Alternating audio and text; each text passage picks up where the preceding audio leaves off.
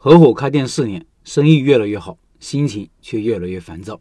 社群里一位老板的店是合伙开的，开了四年了，生意不错。让他头痛的是合伙人对他的态度。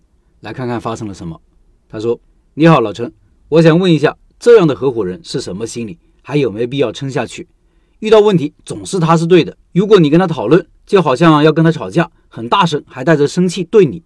如果工作中遇到他说过的事情，你没有按照他说的做。”或者误解了他的意思，没有做好，他就会像训小孩似的说话很难听。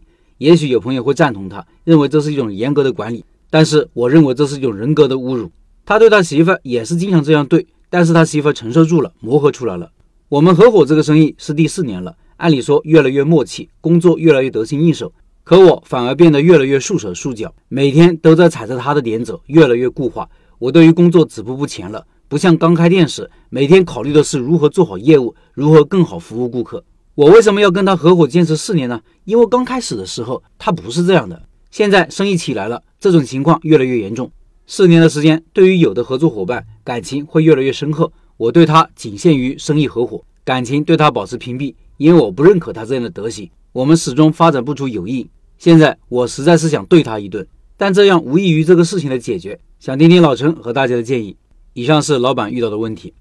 昨天早上吃早餐的时候，我还跟我媳妇讨论了一家店，好好的合伙店，怎么后来就散伙了？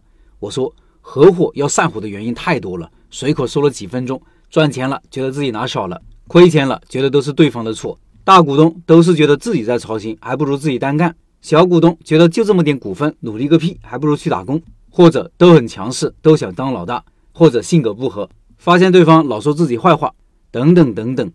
归纳起来就三种情况：对人不满意，对事不满意，对钱不满意。不过现实情况可能复杂得多，界限不那么明显，甚至相互交织。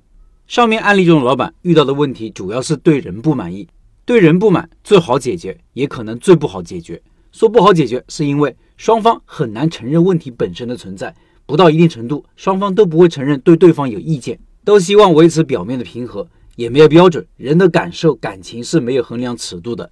不信任某个人，即使对方说破了嘴，依然无济于事。隔阂一旦产生，便很难消除。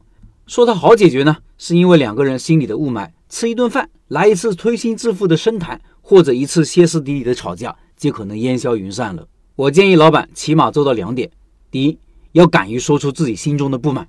要知道，很多人的性格是很自我的，眼里只有自己，没有别人，或者情商低，没有同理心，体会不到别人的感受。遇到这种人，就要不断的提醒对方边界在哪里，否则对方可能以为还一切正常。第二，要深入沟通一次，了解深层次的可能的原因。对方对自己态度粗暴，是自身压力大，还是不想干这个事情了，还是觉得自己干得多，对方干得少，还是对我不满，还是性格上的问题等等。问题要解决，就要了解背后的真实的原因。一次沟通可能还不够，还需要多次沟通，正式的、非正式的都可以。总之。要赢得对方的尊重，就需要用值得尊重的方法解决问题。如果平时默不作声，某一天突然爆发大吵一架，直接走人，有理可能变成没理了。